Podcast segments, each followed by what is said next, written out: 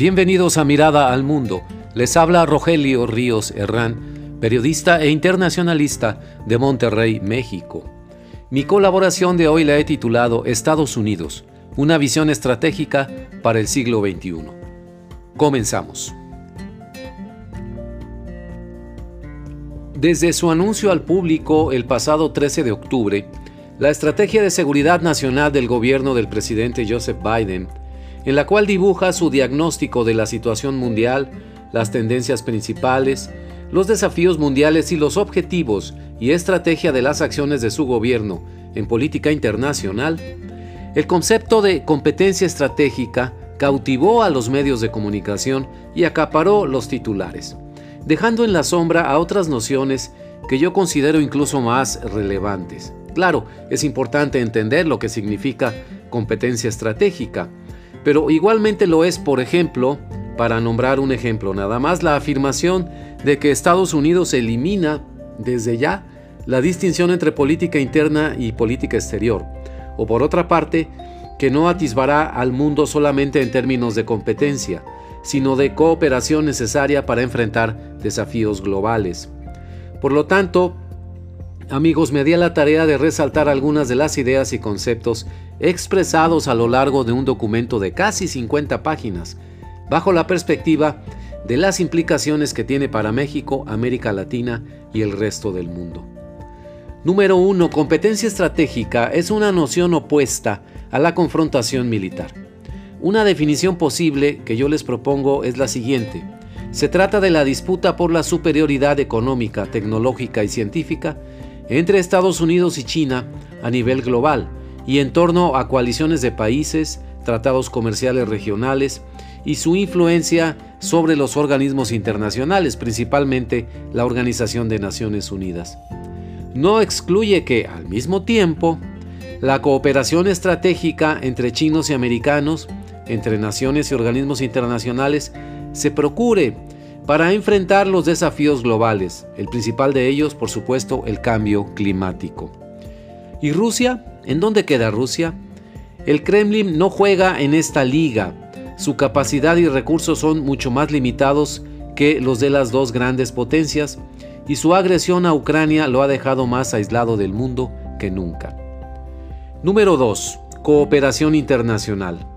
En oposición al concepto de competencia estratégica, se define como la necesidad de que las naciones no permitan que sus diferencias ideológicas, políticas, de régimen económico o por motivos ultranacionalistas les impidan actuar en conjunto y de manera colectiva para atenuar el cambio climático, las pandemias, las migraciones masivas, la inseguridad alimentaria, entre otros retos. Las diferencias esenciales e irreversibles entre potencias y países, según este concepto, no deben cerrar la puerta a la acción conjunta contra retos fundamentales que amenazan al hombre como especie.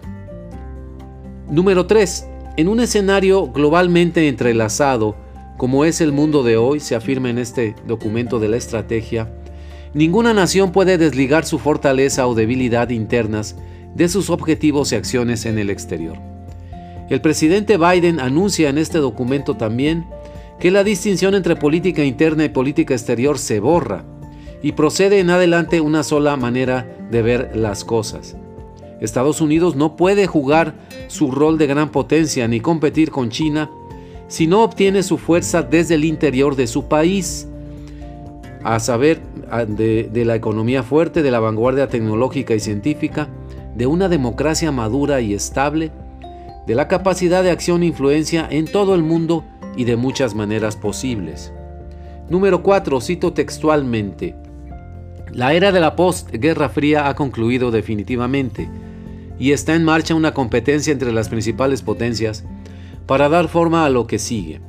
Mientras esta competencia está en marcha, los pueblos en todo el mundo están batallando para enfrentar los efectos de los desafíos compartidos que cruzan las fronteras, ya sea cambio climático, inseguridad alimentaria, enfermedades transmisibles, terrorismo, escasez de energía o inflación.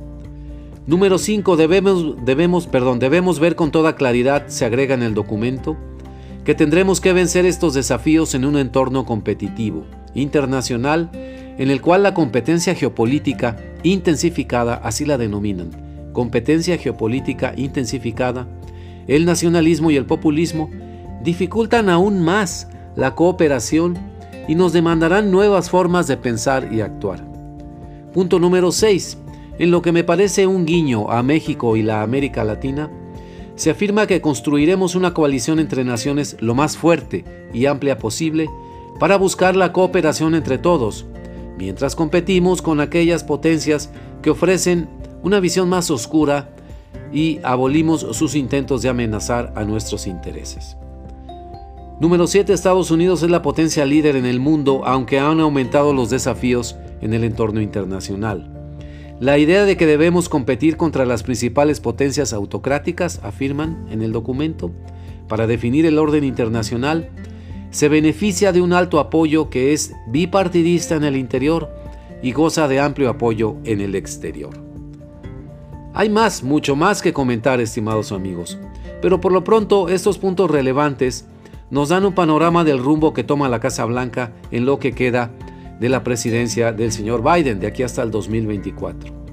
Cuando Estados Unidos define su estrategia de seguridad nacional, lo primero que buscamos es lo novedoso conceptualmente hablando y las implicaciones para México, vecino y socio al cual se le pide sumarse a la coalición liderada por Washington, para definir, nada menos, un nuevo orden internacional. Veo de mi parte, y es un punto de vista muy personal, Veo muy grande el reto para el momento que vive el actual gobierno mexicano, el del presidente López Obrador y su cuarta transformación, el cual todavía navega bajo el lema de que la mejor política exterior es la interior. Es necesario abrir un debate nacional en nuestro país para dialogar sobre el rumbo que queremos para México. No lo dejemos en manos de estos políticos. Hemos visto que cuando eso sucede, los resultados siempre rayan en el desastre. Muchas gracias.